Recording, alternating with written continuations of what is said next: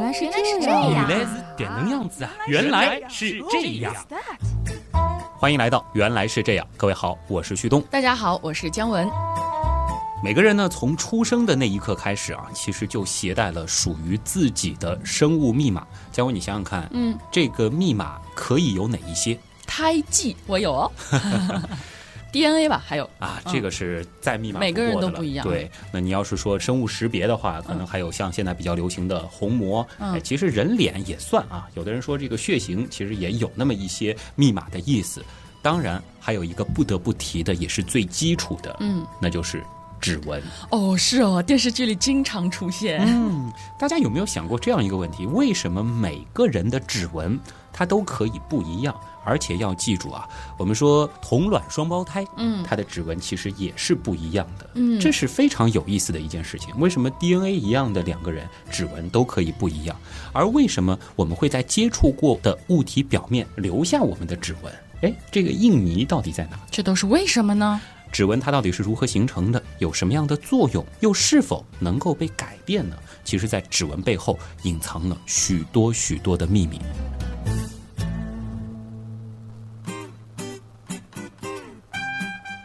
好像姜文从开始录节目到现在就没少注意自己的指纹啊，嗯，有看出什么特别的吗？我就想仔细看一看我的指纹到底长什么样。你说，虽然他跟了我二十多年了，但是我还真的是从来没有认认真真、仔仔细细的去看过他。嗯你说我们为什么会有指纹呢？难道就是为了方便警察抓坏人吗？这肯定不是嘛，对吧？我们有指纹的时候，哎，呃说不定那会儿也有坏人啊，但是没有这样的技术。我们为什么会有指纹啊？这是一个很有挑战性的问题。嗯，的确也很奇怪。我们身体绝大部分的皮肤都是光滑的，对不对？对没听说过我们有什么大腿纹啊，可能也有那些，那是皱纹，对吧？但它没有那种 非常特别的纹路。唯独啊，我们的手上和脚上呢，会有这种凹凹凸凸，可以说是既规则又不规则的纹路。而且呢，不仅仅是我们有，高级的灵长类动物啊，像是黑猩猩、大猩猩，它们也有。嗯，另外呢，科学家们还发现啊，在哺乳类动物当中，考拉它也有类似的指纹。那你想一想，这些指纹它究竟有什么作用？我只想抓只考拉来看一看。我之前有看到过一个说法啊，说是为了增加摩擦力，方便我们抓握物品，哎好像听起来有点道理。你别说像黑猩猩、大猩猩，他们也是需要抓一些东西的，抓个香蕉什么的哎，再包括考拉，嗯哎，也是抱着的，对吧？增加摩擦力，这个呢，的确也是目前最主流的一种解释。不过啊，除此之外，也有其他的一些说法。比如说呢，有这样一种理论就认为，我们之所以会演化出指纹，其实是为了让我们的手指在接触一些粗糙表面的时候，不至于皮肤拉伤。哎，这个怎么说啊？这是因为褶皱的皮肤呢，会比光滑的皮肤在受到外力的时候具有更好的延展性。这个呢，就可以类比我们现在所使用的行李箱了。有没有发现很多行李箱它的表面都不是非常光滑的，对的，它会有各种各样的纹理。哎，这个倒其实就不单单是为了好看美观了，更主要就是为了增加它的承受力。所以说指纹也是为了增加我们手指的承受力喽。很可能是这样啊，因为毕竟我们的手通常是裸露在外面的，上面也没有毛。你包括这个猩猩，它的手掌其实也是裸露的。这样做呢，的确有利于我们的自我保护。那为什么脚上也会有指纹呢？脚又不是经常露在外面，对吧？通常我们都会穿鞋的呀。虽然说人类很早就开始有类似于鞋子的东西了，当然更早的时候我们也是没有鞋的。但是你想一想，即使我们现在走路的时候，脚底是不是它也会和鞋底不停的摩擦呢？而且如果路面不平，我们的脚底还会受到各种磕磕绊绊。所以啊，相对于我们身体的其他部位，我们的手和脚。都是非常容易受到外力侵袭的。哎，好像是哦。还有以前穿的那种草鞋，其实挺粗糙的。这样说来还是很有道理的。起码它能够自圆其说啊，这是一种说法。当然呢，还有一些研究者提出啊，指纹呢可以增加咱们手指的触摸敏感度。另外呢，指纹的沟壑形状呢就可以像水槽一样，在我们用手接水的时候啊，不至于让水过早的流失。这个感觉好牵强啊。总之呢，各种各样的说法非常的多，但是至今还没有一个准确的答案。没有办法，这就是科学。嗯，也许这些都是指纹的作用吧。嗯。现在其实指纹最派用处的地方，应该就是身份认证吧？对，因为我们一直说指纹是独一无二的，那真的是这样吗？地球上那么多人，真的就找不到两个指纹完全一样的人吗？哎，不是说世界上找不出两片完全相同的树叶吗？更何况，更何况两个人的指纹了。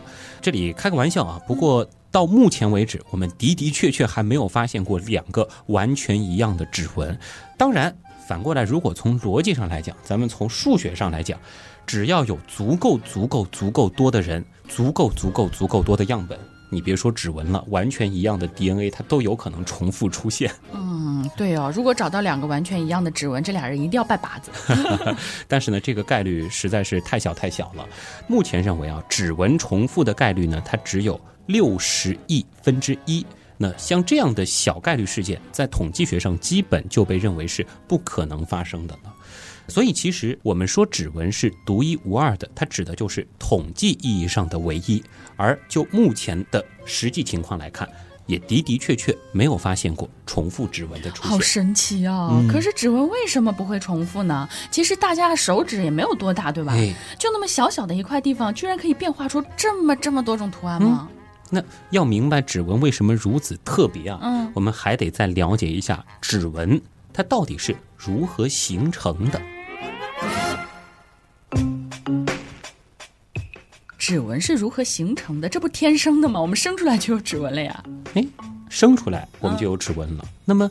我们在妈妈肚子里的时候有没有指纹呢？这个我在妈妈肚子里的时候没有看过，应该也是有的吧？不然不可能一离开妈妈的肚子，你说这一秒钟就齐刷刷长出十个指纹，那也太吓人了。那你想一想，如果说我们在妈妈肚子里的时候就已经有指纹了，那我们又是从什么时候开始长出指纹的呢？哎，在妈妈肚子里，我们也是从一个胚胎逐渐逐渐变大的，对不对？科学家们就发现了啊，当一个小生命在妈妈肚子里长到五到六周的时候，他的小手手啊就开始发育了；六到七周的时候，他就开始有了手指。而注意了，这个时候的手指是没有指纹的，直到十一到二十周之间才开始慢慢的形成纹路。哦，要好几个月呢，所以这就是我们的指纹了吗？没错。不过在这个中间啊，还有很多的小步骤啊，比如说，我们指尖的纹路会比关节这里的褶皱先形成，而在形成的过程中呢，也会先生成主纹路啊。然后在主纹路之间呢，再发展出细小的所谓次纹路，这些纹路的生长呢，会一直持续到第二十四周皮肤发育的完成。真是一个浩大的工程。可是我还是不明白，这些纹路究竟是怎么产生的呢？总不会是宝宝自己刻上去的吧？这个其实也很有意思，而且有很多的理论。有一个理论呢是这样认为的，就是我们的皮肤在发育的过程当中，每一部分生长的速度，它其实是不一样的。我们知道，皮肤是由表皮、真皮和皮下组织所共同构成的。表皮就是最外面的一层，它起到的是屏障的作用。在表皮下面呢是真皮层，有丰富的蛋白质啊，我们常说的胶原蛋白就是在这里。哎呀，美容产品的广告里经常提到。这里顺便科普一下啊，吃胶原蛋白对于你补充皮肤下的胶原蛋白是没有用的啊，没有没有。同理，抹胶原蛋白也是一个道理啊。这个以后讲消化吸收的时候再和大家继续的说。那么顺着真皮层往下下呢，就是皮下组织了。这里呢，主要是脂肪和血管，而形成指纹的关键就在表皮层和真皮层接壤的地方。哎，也就是表皮层最下面的一层叫基底层。当我们还在妈妈肚子里的时候，位于指尖的基底层生长的速度是相当的快啊，是远远超过了上面的表皮和下面的真皮。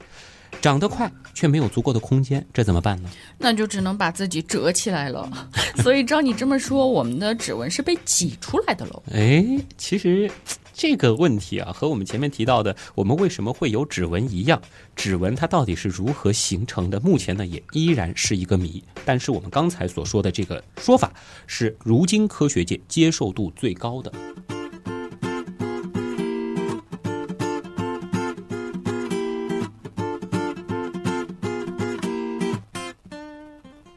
与此同时呢，也有研究者提出，自然界的许多设计似乎都与我们的指纹在数学上有着某种的相似，比如说沙丘上的波纹，以及热带鱼身上的条纹，哎，所以这个时候有人就会猜想了，这会不会和哎类似于空气或者是液体的对流有关呢？这个脑洞好大呀！不过你别说，胎儿在妈妈肚子里的环境好像还真的是液体。嗯，哎，不过也不对。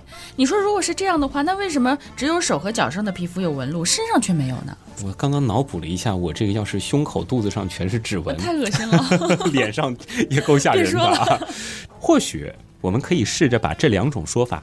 结合起来，在我们的手和脚逐渐成型的过程当中，基底层快速生长，造成挤压，嗯，导致皮肤出现褶皱，而又因为我们处于一个液体环境当中，由于液体的流动，于是呢就把褶皱塑造成了波纹的样子。可是也不对呀，掌纹就不是一圈一圈的嘛。所以呢，这的确就是一个未解之谜了，很难说清楚。但其实你看，我们掌纹啊，这个所谓的那些什么生命线之下，其实还有类似于指纹这样的一圈一圈的纹路，对不对？小线啊，这个呢，的确就是一个未解之谜。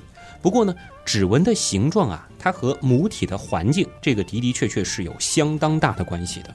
虽然我们说决定指纹形状的首要因素是基因，嗯，但胎儿在母体中生长的每一刻都影响着指纹的走向，这也正是为什么同卵双胞胎它的指纹也会不一样了。这是一个很好的证明。虽然他们的 DNA 是一致的，也处于同一个子宫里，可是，在发育过程中的每时每刻，不可能所有的情况都完全相同。所以呢，对于同卵双胞胎来说，他们的指纹啊，或许会比较相似，但绝对不可能十个手指的指纹都一模一样。看来，要找到两枚一模一样的指纹真的是太难了。对，可是我们真的能够分辨出这么细微的差别吗？你想，现在很多的智能手机都有指纹锁，对吧？而且现在识别速度是越来越快。对，其中呢就用到了指纹识别的技术。不过，其实前几天啊，就碰到了这样子的一件事情。我的这个大拇指录入的指纹锁啊，被我一位朋友用他的食指轻易的解锁了，而且屡试不爽。哇，你们不会是失散多年的亲兄弟吧？这个挺诡异的，对吧？后来呢，我们还研究了一下，就发现啊，这两个手指的指纹它还真的挺像的。反正呢，我是看不出什么本质的区别。我估计手机也是这样认为。嗯，所以这里就引出了另外一个问题了：我们到底是如何辨别？A 指纹和 B 指纹它是不同的。我们现在对于指纹的分类呢？按照它的这个形状，可以分为三大类，很多朋友也比较熟悉啊。我们说斗形，哎，鸡形啊，这个簸箕的箕，还有弓形，还可以算命的。具体对应什么样的图案，这里就不描述了。大家网上一搜一大把，会看到很多跟命理有关的东西啊，这个自动忽略就行。那么这个是对于指纹最为笼统的分类，而事实上，迄今为止，科学家其实已经找出了一百五十多个指纹的特征点。这些特征点也就成为了我们辨别指纹的衡量标准。哎，等一下，你说有一百五十多个吗？对，这么小一个指纹还能分这么细吗？哇，要是把这一百五十多个特征点都对上，是不是才能证明是这个人？当然，在实际操作当中是不可能把这一百五十个特征点全部都对上的。比如说，对于警察叔叔来说啊，他们在现场提取到的指纹很可能是模糊不清的。嗯。严格来说呢，那些还不能叫指纹，只能够叫指痕，痕迹的痕，嗯，也就是手指接触留下的痕迹。那么我们怎么判断这个指痕和犯罪嫌疑人的指纹它是不是吻合呢？要多少个特征点对上了才能证明是同一个人呢？其实这个啊，在不同的国家也有不同的标准，而通常呢是十到二十个之间。才十到二十个嘛，嗯，可是它有一百五十多个特征呢。一方面呢，是因为采集到的指纹通常不清晰，没有办法严格的匹配；而另外一方面呢，现在有更多更加先进的技术可以辅助办案，指纹呢也仅仅是一个参考罢了。不过，对于手机上的指纹识别，仅仅凭着几个特征点的比对，的确就会出现我们刚才所说到的情况。至于肉眼分辨，如果没有经过特殊的训练，其实基本上也只能够看个主纹路的大概吧。当然，我们相信啊，随着技术的不断发展，嗯，这些民用设备、手机的指纹识别率呢会越来越高，我遇到的那种尴尬呢也就不会出现。我突然想到，你遇到那个尴尬还是一个小事儿。你说现在家里都喜欢用指纹锁，对，是吧？万一别人的指纹跟你的差不多，把你家门给开了怎么办呀？所以有些事情呢，大家还是需要留一个心眼的。当然，也相信啊，随着技术的进一步发展，这些担忧都会变成过去式吧。嗯。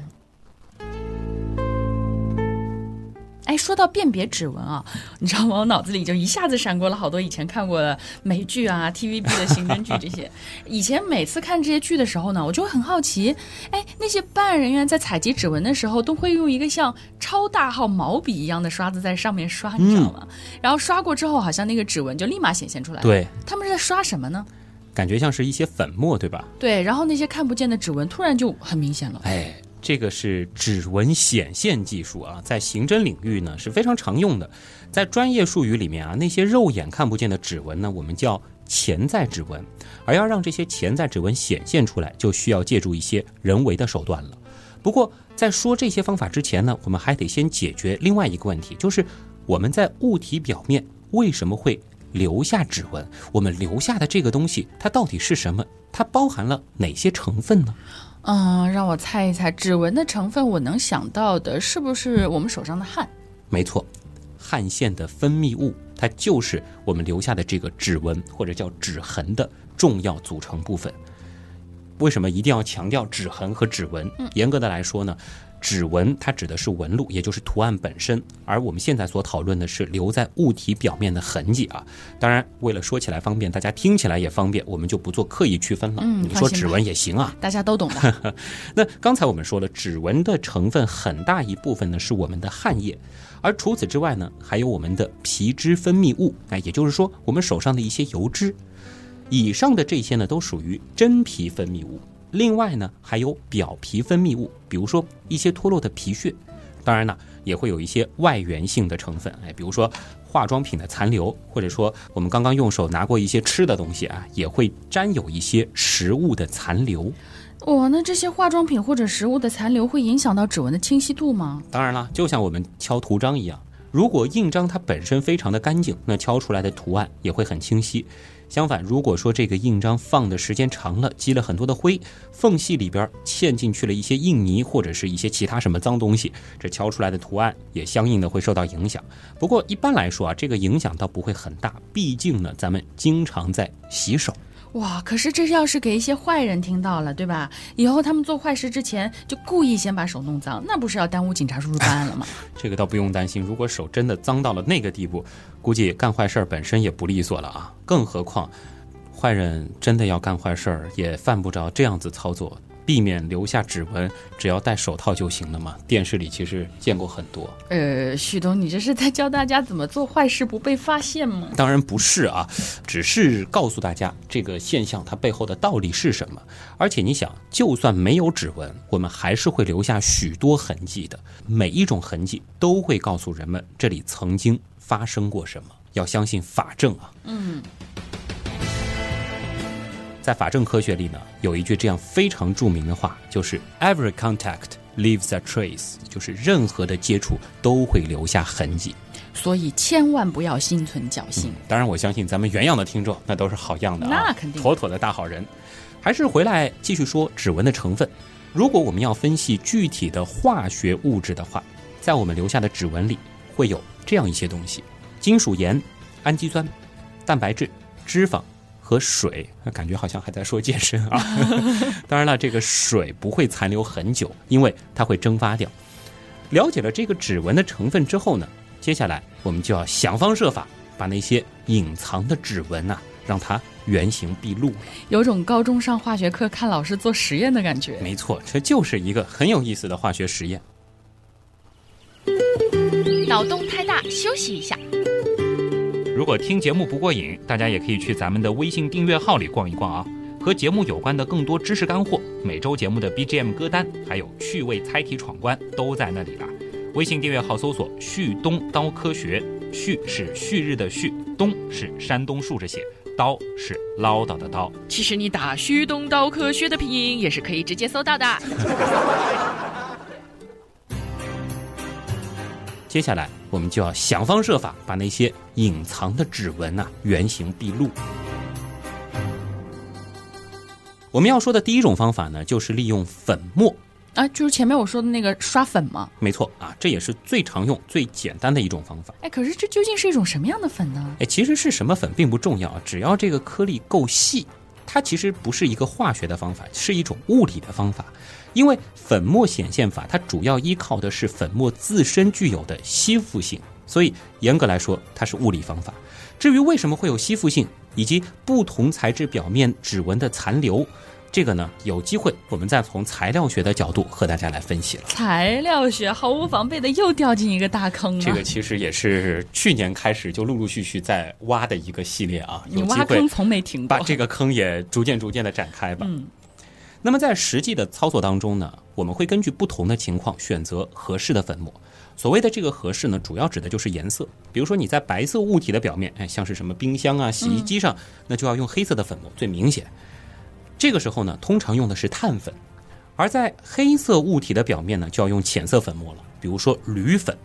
然后呢，用胶带一粘，指纹的形状就会留在胶带上了，是不是非常简单？是的，其实利用这样一个方法，我们在家里也可以制作自己的指纹标本。哇，在家做指纹标本，这个听起来有点酷。可是我们去哪里买这些粉末呀？咱们身边就有啊。啊，最常用的铅笔。还记得铅笔芯的成分吗？它其实就是最好的碳粉的来源啊！啊，对哦，我我们讲那个二 B 铅笔的时候说过，是啊，都是石墨，对不对？哦，那怎么做呢？怎么把它弄成粉呢？首先第一步啊，就是我们在一张白纸上用铅笔涂上一层，嗯，然后呢，用我们的手指摁上去，最后呢，拿透明胶往手指上一粘，轻轻撕下之后，把透明胶再贴到白纸上，这样指纹标本就做好了。简单吗？不需要磨粉吗？对，而且特别有范儿啊！哇，我现在就想去做了，大家也可以试一试。只要一张纸、一支铅笔和一卷透明胶带，对，都是生活当中很常用的。相信大家的文具袋、文具盒里就都有啊。嗯。好，刚才呢，我们是讲了最简便的用物理方法来增强指纹，那么自然其实也会有化学方法。化学方法，我猜应该就比较复杂了。其实呢。也不算是特别复杂啊，就是利用一些化学试剂和指纹中残留的那些主要成分进行反应。比如说，我们可以在物体表面喷洒一种叫印三酮的溶液，这个印呢是草字头下面一个印刷的印，嗯，它呢就会和氨基酸发生反应，产生紫色或者是深蓝色的物质。那我们就会看到一个个紫色的指纹了。嗯，颜色是非常漂亮，而且啊，这种方法它还有一个好处，就是啊，它可以显现出一年。甚至两年前的指纹，这么久吗？指纹本身是可以保留这么久的吗？是，这个呢，主要就是针对一些我们说渗透性的材质啊，比如说纸张或者纤维，它们的表面呢并不是非常光滑的，而且呢是会有许多小孔。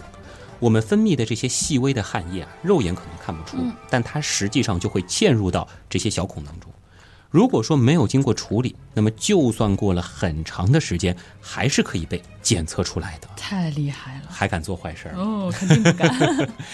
那接下来呢，我们要说的这个方法更加有意思，而且呢，也是目前最最有效的一种方法。它的名字呢，就非常的高大上了啊，听上去就会觉得有点高能啊。准备好，叫氰基丙烯酸酯熏咸法。我了个去，这一长串什么东西？这个氰基丙烯酸酯呢，听上去就好像是一种很高端的东西，对不对？嗯。实际上你我都用过什么呀？五零二胶水。哦，原来是这样。哎，可是五零二胶水真的可以熏出指纹吗？哎，你别说，这个发现它其实挺偶然的啊。是两名日本警官，他们当时呢是正在用五零二胶水粘合物品，忽然就发现啊，胶水把他们的指纹是清晰的显现了出来。至于这中间的具体原因，其实到现在也没有完全的搞明白。不过，目前认为呢，很可能是指纹当中的某些物质啊，比如说氨基酸的氨基，使得五零二胶水挥发出来的丙烯酸盐分子发生了聚合反应。不过呢，虽然机制尚不清楚，但是不影响它的使用嘛。对于警官破案来说，够用就行，对不对？现在呢，我们已经有了专门的仪器啊，叫做熏显柜，就是把它做成一个柜子，这东西放进去熏一会儿，熏着熏着再拿出来。上面的指纹啊，就清晰可见了。如果需要的话，现在还有熏显房这种技术啊，比如说就可以把整辆汽车都放进去熏一熏。这个有点太霸气了，估计拿出来之后就是一辆花车。不知道听众朋友里面有没有喜欢看《名侦探柯南》的？必须有，我就喜欢看。那其实，在《名侦探柯南》的某一部剧场版里，就用到了这个五零二熏显指纹的方法。哦，我要赶紧回去找！我的天哪，从来没有注意过啊！这这这这这，不知道现在还能不能找到？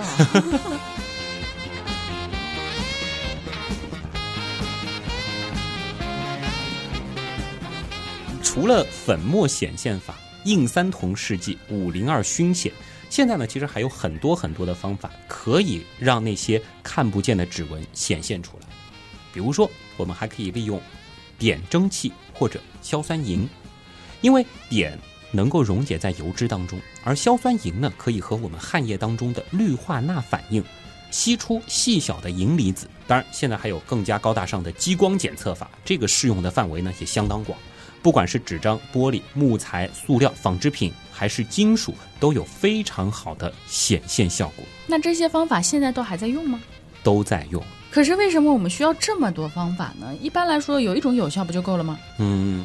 这种应用方面的技术嘛，其实有优势，自然也有劣势啊。每一种方法呢，它都是如此。比方说，粉末显现法的确是最简单的，但是对于一些渗透性材质的表面，效果就会很差了啊。你比如说在什么衣服啊这个上面就很难了。而且呢，利用粉末的吸附性显现出来的指纹，往往不是最清晰的。你这个时候其实也会对办案造成困难。嗯。五零二熏钱法效果虽然好，但它也有局限性，它只适用于可以移动的物体。对于不可移动或者移动起来非常麻烦的物体，哎，比如说一整块墙之类的啊，这个就无能为力了。有道理，你比如说像一些留在墙壁上的指纹，好像就只有靠现场提取了。对你总不能把整块墙切下来。总之呢，不同的方法有不同的用处，最合适的就是最好的。突然有种在相亲的感觉，合适的就是最好的。不是致敬七夕节啊。我们一直都在说指纹的独一无二，而且是终身不变的。那独一无二，我们在最开始其实已经解释过了。根据统计学的计算，它重复的概率还是相当相当低的。嗯，几乎是微乎其微，忽略不计。嗯，那终身不变这一点呢，有没有可能存在例外呢？就换句话说，有没有可能突然指纹就变了，或者慢慢的变了？年轻时候留下的指纹，年老的时候你指纹变了，可以不认账了。嗯，我们说指纹本身啊，它的的确确是。不会改变的啊，不可能！你今天还是一个鸡，到明天就变成了斗，这个是不会的。但是呢，人为的让它改变或者消除，的确是有的。哦，真的有。嗯，曾经呢，有一个著名的美国黑帮老大的案例，他叫约翰·迪林杰，他是二十世纪三十年代活跃在美国中西部的银行抢匪和黑帮成员。当然呢，他也是一名头号通缉犯啊，这个是恶贯满盈。嗯。他呢就知道指纹会暴露身份，所以呢他一直想方设法的要破坏自己的指纹。那他想到的一种方法就是拿浓酸去腐蚀自己的皮肤，对自己这么狠呢？成功了吗？不成功则成仁啊！很可惜没有成功。哎，虽然说在那一瞬间他的指纹的确是破坏了，当然伴随的也是巨大的痛苦。嗯，但是没过多久又长出来了。这是因为啊浓酸它只是破坏了表皮。而指纹呢，它可以一直深入到我们的真皮层。当表皮的指纹被磨损之后，真皮和表皮中间的这个基底层细胞呢，就会快速的繁殖，以补充表皮组织上的缺损。而新长出来的指纹又会和之前的完全一致。简单的来说，就是白忙活了，还那么痛苦，真是。不过呢，如果要让指纹完全消失，也并非完全没有可能。哦，有一种药物叫做卡培他滨，它呢是一种抗癌药。目前呢，在医院里仍然会用它来治疗某些癌症。但是呢，这种药物啊，它就有一个副作用，它会使得手指肿胀啊。你想，本来手指的指纹，我们前面说了是一种褶皱，嗯，肿胀，你就像是一个干瘪的气球被充满气了，嗯，这就会导致啊，表面的指纹变得模糊不清。而如果长期服用，的确就会在一段时间里让指纹消失。因此啊，也提醒那些正在使用卡培他滨这种药接受治疗的朋友，一定要随身携带医生的证明，尤其是如果要出境旅游的话，毕竟你要是一个没有指纹的人，很可能会引起当地的。官员或者是警察的注意，对不对？嗯，这个倒是真的啊。嗯，比如说，也有一位朋友，他是有手足多汗症啊，再加上蜕皮，办出国签证的时候呢，就经常会录不出指纹啊。所以，其实一个人要是没有指纹，在如今这个靠指纹验证身份的时代，是会比有指纹麻烦的多啊。哎，我以前听说过有一些建筑工人啊，可能因为长期搬砖头，好像说手指的指纹也会被磨掉。哎，这个的确也会出现。其实呢，也是属于表皮的磨损，但是啊，一旦他们停止做这些事情，慢慢的这个指纹又都会长回来。那有没有可能永久性的消除指纹呢？你这个是非要做什么大事儿是吗？还真的有啊！记得新加坡南洋理工大学有一名法政科学的老师，他的小侄女呢就有一个手指是没有指纹的。哇，这是怎么回事？据说啊。是这位小朋友在很小的时候，因为玩电饭煲，一根手指呢被严重烫伤了，家里人呢就赶紧把他送到医院治疗。哎，手指虽然没事了，可是直到今天，那根手指上也没有长出指纹。所以要消除指纹，它的确是存在可能性的，只不过这种方法非常非常的痛苦。那位老师说啊，他至今都记得小侄女当时撕心裂肺般的惨叫，更何况手指上有一道深深的疤痕。这难道不是一个更加明显的标记吗？嗯，有道理。所以说，如果说有谁正在动什么坏脑筋，赶紧打住吧啊！对，你想，你要是在一个地方留下了五个没有指纹的指痕，那太可怕了，这更加明显了，啊，一下就锁定到了嘛。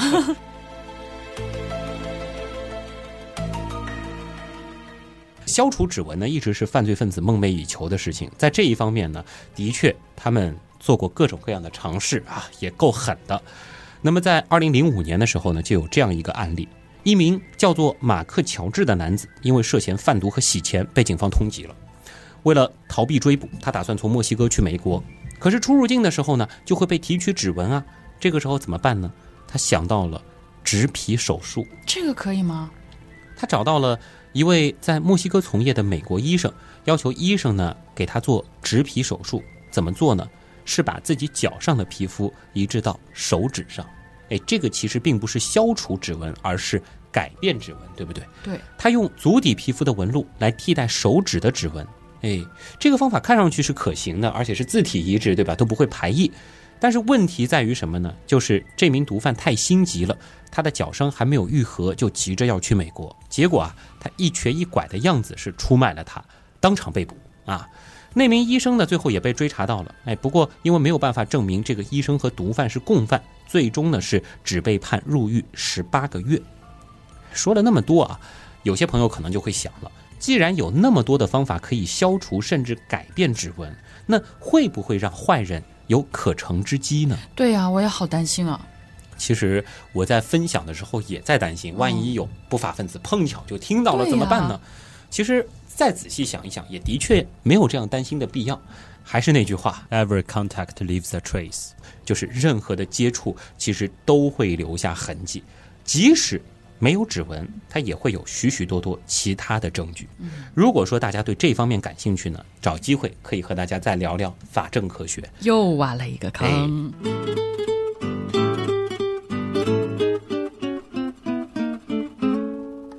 那关于指纹呢？当然还有很多有趣的研究，这个也可以和大家继续来聊聊。比如说，指纹或许会和性别有关系，凭指纹可以判断性别。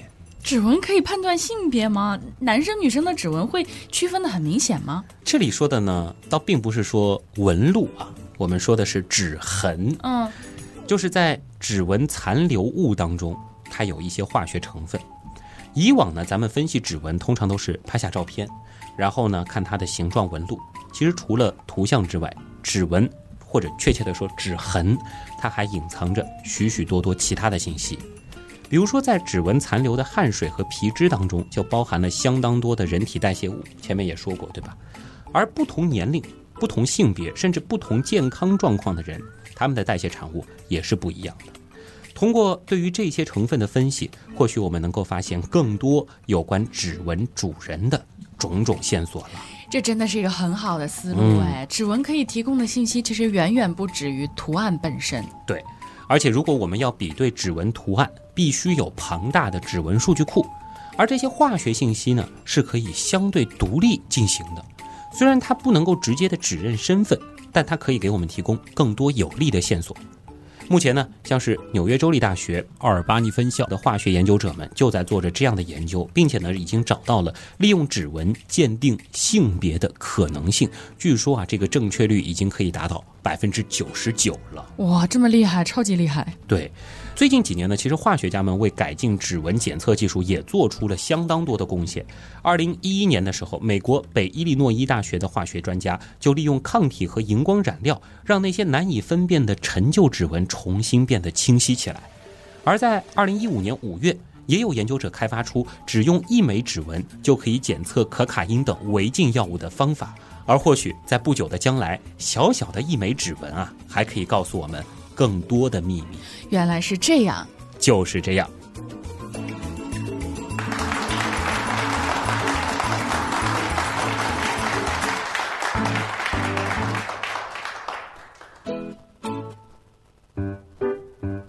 我有一个问题一直很好奇，哎，我们的指纹可以说是独一无二的，对吧？嗯。那么我们脚趾的纹路是不是也是独一无二的呢？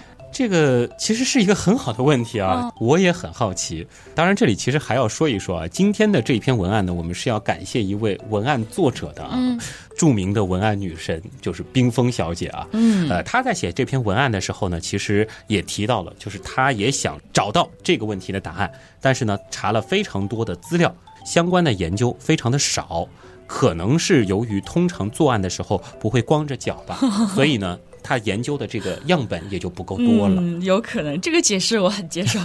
不过目前认为呢，脚趾的纹路也应该和手指一样是独一无二的，毕竟形成的机制应该和指纹一样。当然，科学是什么？我们虽然有了这样一个非常好的逻辑链条，但我们也不能现在就直接下一个定论。没错，脚趾它和手指一样，也是完全独一无二的，对吧？因为我们还是需要更进一步的去研究来证实。那么，我不知道姜文还记不记得，就是在小宝宝刚刚出生的时候，其实出生证上按的不是指纹，而是一个，对，小脚印。哎，你也有这样子的一个脚印，对吧？小时候妈妈也给我看过。所以脚印其实也是一种身份的象征。哎，其实是这样的，但是我们比如说现在移动支付的时候，或者开门的时候，总不能 拿脚，是不是啊？还是方便最重要啊。嗯呃，有机会其实可以和大家再来聊聊指纹，或者是各种各样的跟人体的密码有关的，像是虹膜啊，嗯哎这些生物识别技术啊。刚才也说了，今天这篇文案呢，要感谢一下我们的冰峰小姐啊。嗯，这里呢，其实要特别的再说两句啊。啊这个冰峰同学呢，他马上就要去香港大学去攻读他的心理学的研究生了。哦，这么厉害哎吗？非常厉害啊，而且是一个跨学科的攻读，所以呢，也祝他在之后的求学之路能够一帆风顺。可能会有一段时间我们收不到冰封的文案了啊，非常高质量的好听的文案。但是呢，大家如果说想要了解冰封的更多的作品，嗯其实他自己现在在喜马拉雅上也是开了一个专栏，哦大家也可以去关注一下，做了十几期。质量非常非常的高啊，时长都不长，每一期只有十分钟不到，可以到喜马拉雅去搜索一下，叫 Outside In，O U T S I D E I N Outside In。哎，说的是什么方面的内容啊？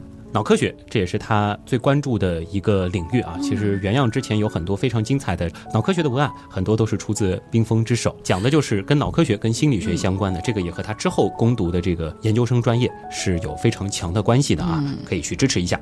全名呢应该是 Outside In 科学心理啊，基本上搜 Outside 空格 In 是能够找到的。这个专辑它的作者就是冰封啊。冰山的冰，枫叶的枫。那么与此同时呢，其实还要和大家说一下，今天为什么会启用冰封大神的文案？其实这篇文案我也压了有很长一段时间了，嗯那也是在实在忙不过来的时候啊才会启用，因为它实在是非常的流畅。对。这一周我们又在筹备一件大事儿了啊！又有什么大事儿啊？如果是最早一批收听这一期节目的朋友，可能会发现这一周的节目更新的特别提前啊，通常都是周五晚上的十八点，我们早早的就更新了。其实基本上我和姜文录完之后，五六个小时以后，我就把这期节目更新了出来。为什么呢？因为在本周五开始，一直到下周一，具体的时间是八月二十五号到八月二十八号。一年一度的，哎，上海可以说甚至是全国规模最大的科普方面的专业博览会——上海科博会，嗯，又要高大上了。啊！而这一次呢，其实我们不仅仅是简简单单的这个参与者了，因为前几届呢，我都会去帮他们主持一些活动，嗯，而这一次我们是作为一个参展方，我们有展位了，在科博会有一个展位。确切的来说，是有了一个原来是这样自己的展位。哇，好厉害啊！我听旭东说，这个是唯一一个节目的展位，是吗？好像是这样的，据我所知，所以还是挺难得的吧。这里也谢谢科博会对我们的信任啊。呃，我们具体的展位的位置呢，是在二楼序厅的东北角上，大家可以看一看啊。这个深蓝色的原来是这样的一个展位，长颈鹿应该是非常明显的。在二十五号到二十八号，整个科博会开幕期间，都可以在现场找到我们的展会。而这一次呢，我们也做了非常非常多的有意思的周边啊，嗯，比如说姜文已经看到的抱枕，对。抱枕后面有不同的冷知识，我觉得有一种抽奖的感觉。对，呃，还有像是这个 T 恤衫，嗯，哎，鼠标垫，很多人非常喜欢的那个星友会的头巾，还包括杯子啊，反正有天文元素的，也有原来是这样的这个冷知识元素的，也做了一些周边，当然数量不是特别的多啊，先来先得吧。每天我们可能都会放出一批。另外要和大家说的就是在这周六啊，八月二十六号中午的十二点到一点半。这里呢会有一个比较特别的活动。那么前一个小时呢是我在上海电台的两档节目的一个现场的录制，而在一点钟到一点半，这个厉害了。对于原来是这样，我们四个人来说，应该是有史以来第一次吧。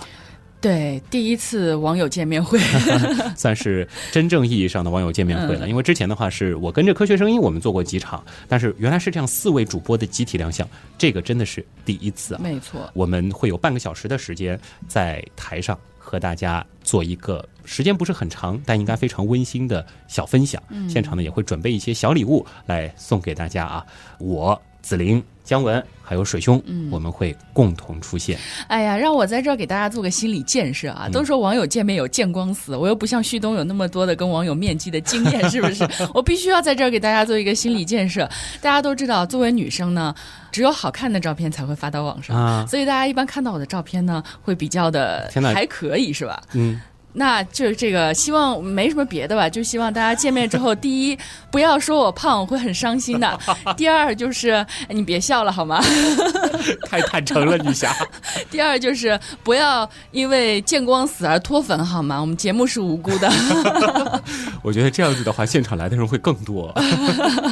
呃，不管怎么样，欢迎大家在这个周末啊，如果说是在上海或者是上海附近的朋友，有机会的话可以来科博会。之前呢，在微信订阅号里边是做了一个小规模的送票招募，因为我手上的票真的非常的有限，在不到一个小时的时间，而且是早上八点发的，就一抢而空了。没有抢到票的朋友也没有关系，因为这个科博会其实是完全公开的一个展会，它的对外的门票呢是五十块钱，在网上我看到好像最便宜的应该是三十五还是三十块钱。而现场其实也是可以买到票的。这个科博会不是说进来就看原样的嘛？整个有很多别的东西。对中国，甚至说是世界上，因为它是国际科普产品博览会嘛，各种各样有趣的一些科普的组织，或者说是一些科普的好玩的东西，其实都会在现场能够让你看到、体验到。而来到现场的朋友，其实都有机会看到我们那一场线下活动的分享，因为就在主舞台，你只要来到中间的那个大厅啊，其实不管是位置近还是远，都能看到我们四个在台上嘚吧嘚了啊。我们也有可能在台下。好了，呃，期待大家来。时间呢是从本周五一直到下周一，也就是二零一七年的八月二十五号，一直到八月二十八号。啊，要注意啊！星期一的最晚入场时间呢是上午的十一点，因为下午就开始撤展了。周五到周日都是全天，地址呢就是上海展览中心延安中路一千号。其实呢，在旭东刀科学的微信订阅号当中也是有详细的这个图文啊，你点一下面基那个按钮，应该也能够看到上海科博会。再点一下呢，就能够看到一篇详细的图文了，也会有专门的观展攻略。嗯。那么今天呢，原来是这样，基本就是这样了啊。简单的再安利一下我们的几个互动平台：微博旭东、乖乖猫仔君、微信订阅号旭东刀科学、百度贴吧旭东刀科学，当然还有我们的 QQ 群原样刀友会。文曲其实文曲已经是接近满群的状态了。那么与此同时呢，我们的几个老群也会陆陆续续重新开放。这一周呢，我们的北极原样道友会北极也会同时开放。如果文曲已经加满的朋友，可以去加。北极啊，在 QQ 群里直接搜索就可以了。那以上就是本周的节目，我是旭东，我是姜文，代表本次节目的撰稿人冰峰，感谢所有人的收听和陪伴，当然也感谢所有通过打赏、撰稿、参与志愿组以及订阅我们付费精品节目等所有方式支持过我们的朋友。原样的发展离不开大家的支持，拜拜，拜拜。我的名字是工藤新一原本是一名全国知名的高中生名侦探不幸的是几十年前被不明组织强灌毒药而变成了江户川柯南而且几十年的时间我竟然丝毫没有长大。不管到底是怎么回事我相信真相只有一个。